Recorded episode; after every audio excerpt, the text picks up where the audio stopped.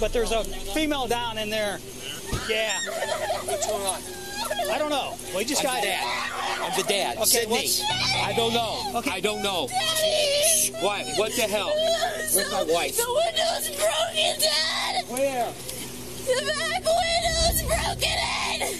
So you're gonna have to Daddy! inside there. So I don't know! She was, there go was check so much the lady in the blood!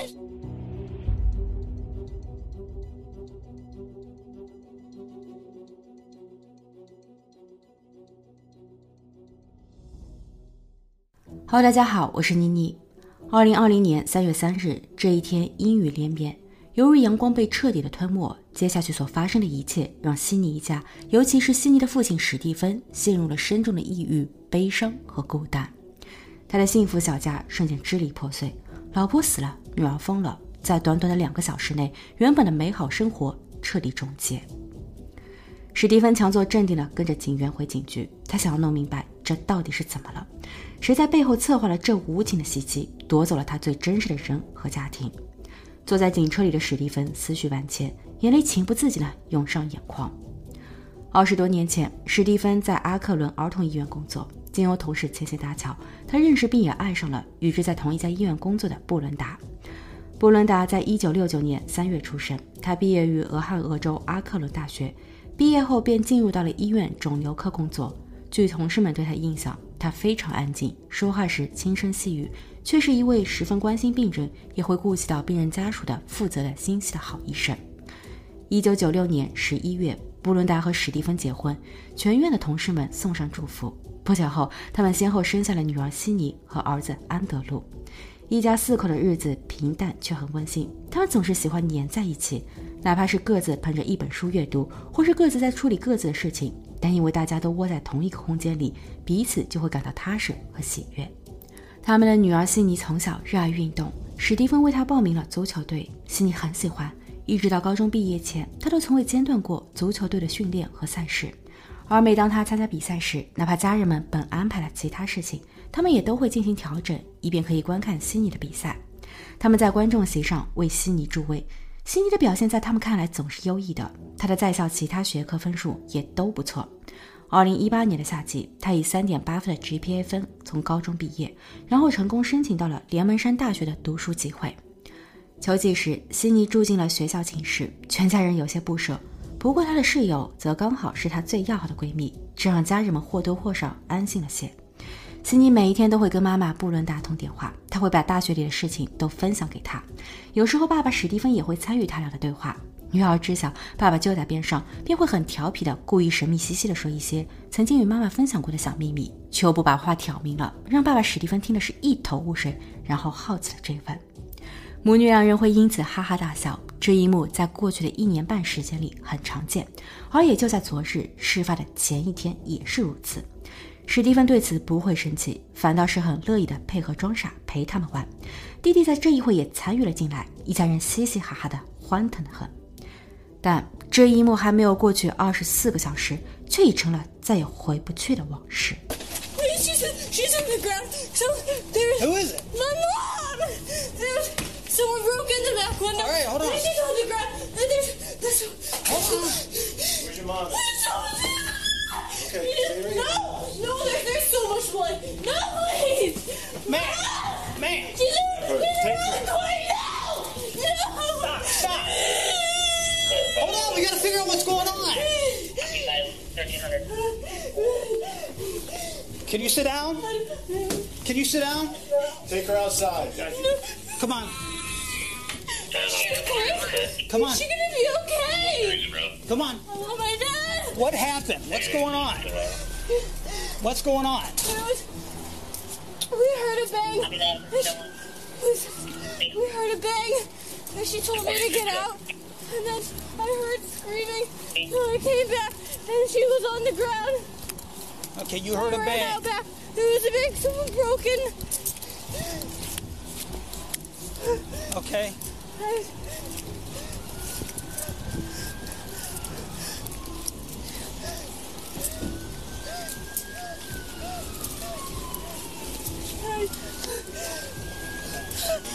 What is your name? Sydney.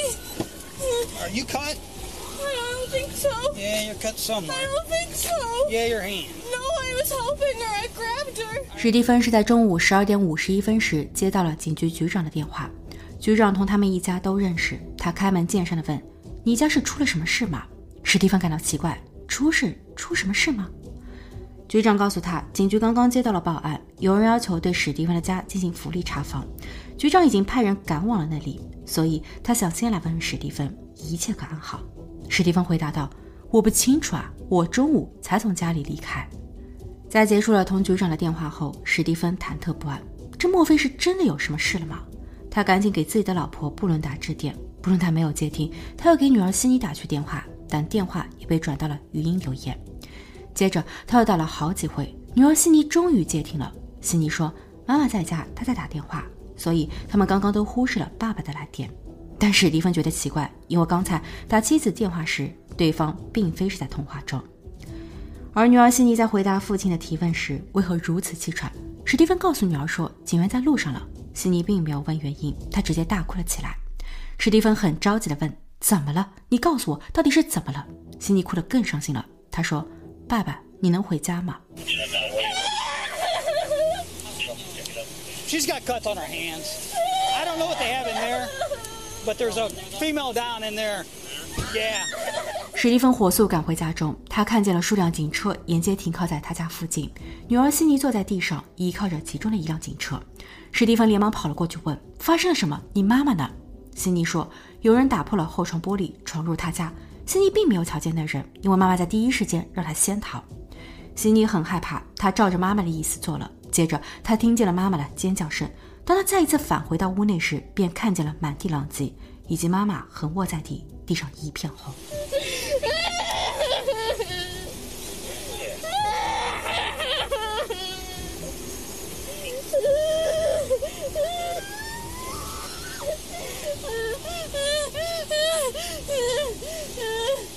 辛妮坐在地上哭得歇斯底里，然后他又躺了下去，像是疯了。他被送去了医院，但一路上他的哭喊声从未停过。医生给他注射了镇定剂，在药效过后，他依旧蜷缩在角落里继续哭。他是那么的可怜，那么的痛苦。他的母亲布伦达在被警员发现时还有微弱气息，但这也是他在世间的最后几分钟。法医在后期验证了其离世原因和多处细节。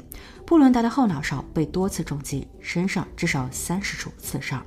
他在生前有尝试过反击和逃离。他的手腕上有淤青，手臂上有防御伤。警员在事发屋内找到了作案工具，是一个铸铁平底锅和一把牛排刀。他们被丢弃在了厨房的桌面上。父亲史蒂芬很快地认出他们，他们是自家的厨房用具。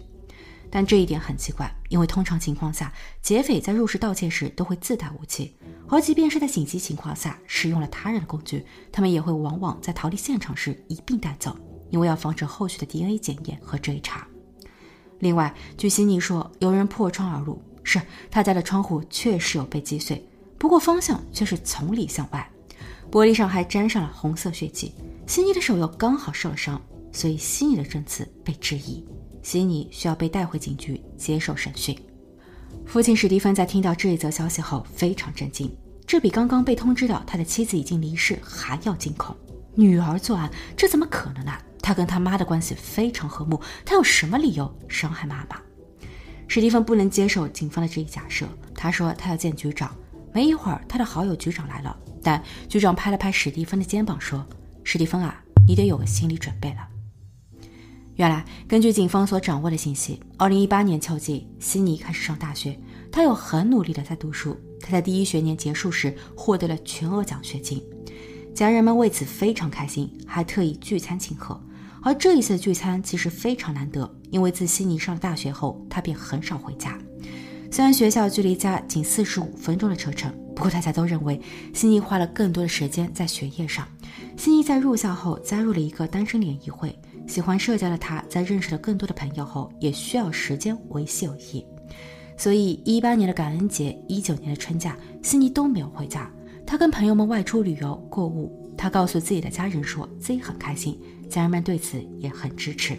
他们欣慰于悉尼可以在这么短的时间内快速融入到一个新团体中，而且悉尼每一天都会定时的跟妈妈通电话，所以大家都没有发现任何异样。二零一九年秋，悉尼的大二生活开始，他第一学期的表现如同往常，但是在期末考试时，四门功课中竟有三门亮起了红灯。他收到了校方的劝退通知，他无法接受，在向学校申请了重修后却被拒绝。斯尼没有把这一情况告诉给任何人。当2020年的一月，大二的第二学期开学时，她还是照样去学校报道。她告诉闺蜜说，她在本学期选修了冷门课程，所以课程表与闺蜜的不同，不能在一起上课了。闺蜜不曾疑虑，悉尼其实已经不再是该校的学生，因为他们还天天见面，天天住在同一寝室。悉尼还是常去联谊会参加活动。而在悉尼的家人那边，悉尼依旧会每一天向他们分享学校里的事，他们都还以为悉尼在愉快地享受自己的大学生活，但都是假的。二零二零年二月初，学校管理员米校找到悉尼，他重申了劝退的意思。悉尼因为已经没有学籍了，所以他需要搬离学校寝室。这时，米歇尔刚通知的校寝管理员也来了，米歇尔要求他在两周后将悉尼的寝室门禁卡关闭权限。于是，悉尼回到寝室后，立刻用谷歌搜查了附近的旅馆。二月中下旬时，她搬出了学校寝室。搬离时，闺蜜问：“这是怎么了？”悉尼说：“她想家了，她想要回家住几天。”但在悉尼出寝室后，入住的是旅馆，她用现金支付了住宿费。这样一来，起码他的家人暂时查不出什么，他们都还被蒙在鼓里。悉尼还在网上搜索了大量有关于如何挣钱的话题，毕竟她的零花钱不足以支付她长时间的旅馆费。在二月末的最后几天，他一到晚上便找到自己的朋友们玩，然后借机留宿在朋友家。在此期间，悉尼的母亲布伦达曾一度或要识破谎言，因为她在二月二十五日收到了一条来自于 Life 三六零的短信。Life 三六零是一款类似于 iPhone 上的查找朋友的软件，是面向小范围，例如家庭和小团队等进行位置共享的定位软件。根据 Life 三六零显示，悉尼在当日白天回了家，并且他在家里待了一整个下午，直到弟弟放学，父母要回家了，他才离开。母亲布伦达觉得很奇怪，这个时间点他为什么没在学校？所以他在当晚同女儿通话时询问了该情况。悉尼回答说，因为自己的老师休假一周，老师提前布置了作业，悉尼需要回家取一些材料。布伦达又问：“你确定没有在骗我吗？我怎么总觉得这是不简单的？”你要知道，你必须成绩很好，才能可以保住今年的奖学金。悉尼回答说：“你知道的，我的成绩一直很好。”母亲布伦达在听后不再细究。三月，父母发现了另一个问题，那便是学校就本学期的学费没有自动扣款。父亲史蒂芬尝试登录付款系统进行细查，但网站一直显示他无权访问。史蒂芬认为是网站的服务器出现了问题。直到三月三日事发日，他利用上班的空闲时间，大约是上午的十一点左右，再一次尝试登录。在依旧如此后，他致电了女儿，想要问问女儿悉尼是否知道原因。不过悉尼没有接听电话。然后史蒂芬打开了 Life 三六零定位软件，本想看看女儿悉尼是在上课呢，还是因为没有课她还在睡觉，所以忽视了爸爸的来电，却发现女儿悉尼在此时在家中。史蒂芬莫名了，怎么就回家了呢？于是他把手机搁在了办公室里，以防万一悉尼查看时知道父亲的动态。然后他向领导临时告假后返回家中，与悉尼不期而遇。悉尼看起来非常惊讶。史蒂芬说他想要听实话。悉尼表示他突然不喜欢上学了，他对所有的科目都毫无兴趣。他现在还在自我调整中，自己迷茫着。史蒂芬看着他那无助又眼泪汪汪的眼睛，虽然也很疑惑、很沮丧。却也表现得很平静，因为他不想给女儿太多的压力。他说：“没关系，我们可以休息一段时间。”史蒂芬还同悉尼分享了自己人生中的起起落落，他让悉尼不要有什么顾虑，安心在家调整。接着，他返回到了办公室工作。在他离开时，悉尼的心情看似好转，但他没有料到悉尼骗了他。他向他隐瞒了自己已经被学校除名的事实。在史蒂芬返回到办公室后，他给自己的老婆布伦达打去电话。因为布伦达学过心理学，布伦达知道应该如何与孩子们沟通，所以在夫妻俩很简单的通气后，决定由布伦达来处理此事，包括同学校的交涉，帮助悉尼走出困境。再接着，便是史蒂芬在办公室里接到了局长来电，他当时还不知道自己的老婆布伦达已经回家，准备和女儿谈心。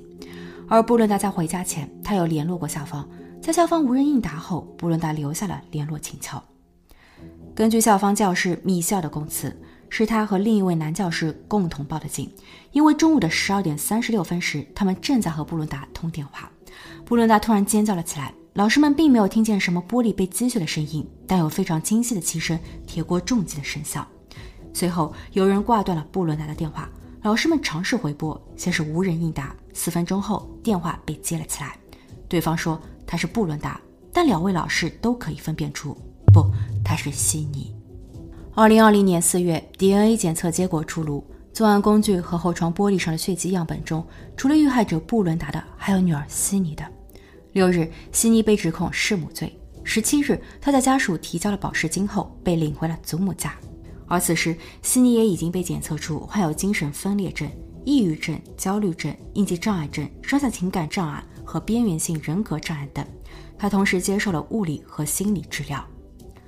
二零二三年九月七日，有关于他的案子开庭审理。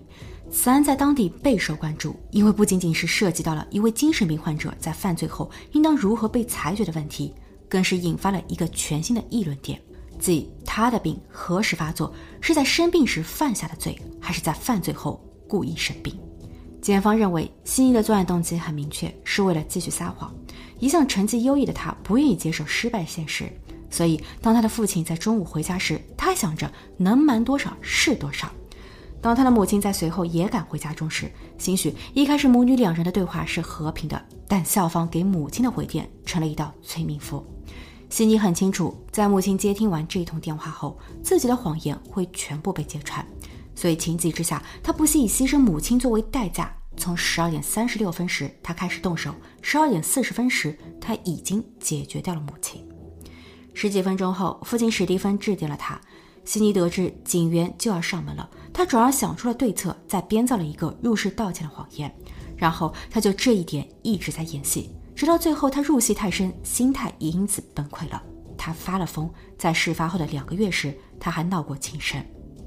但辩方律师说，悉尼的病其实早有预警，只是大家没有察觉，而且他也没有彻底发作罢了。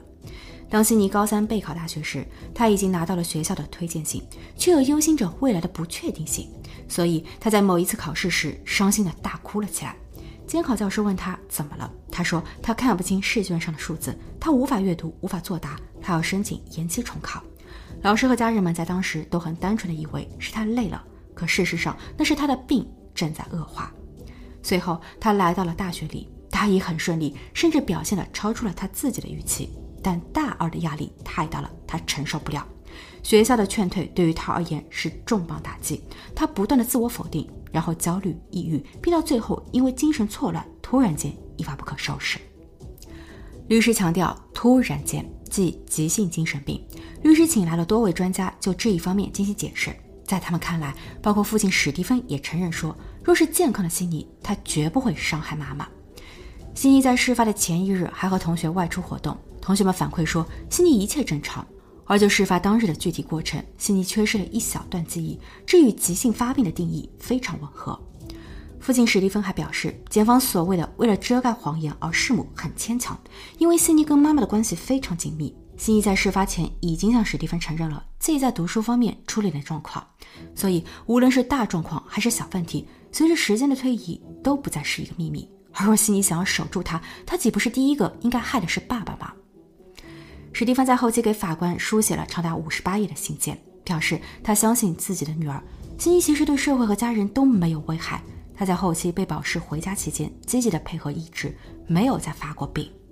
所以史蒂芬希望法官能够无罪开释他的女儿，毕竟悲剧也不是悉尼所希望的。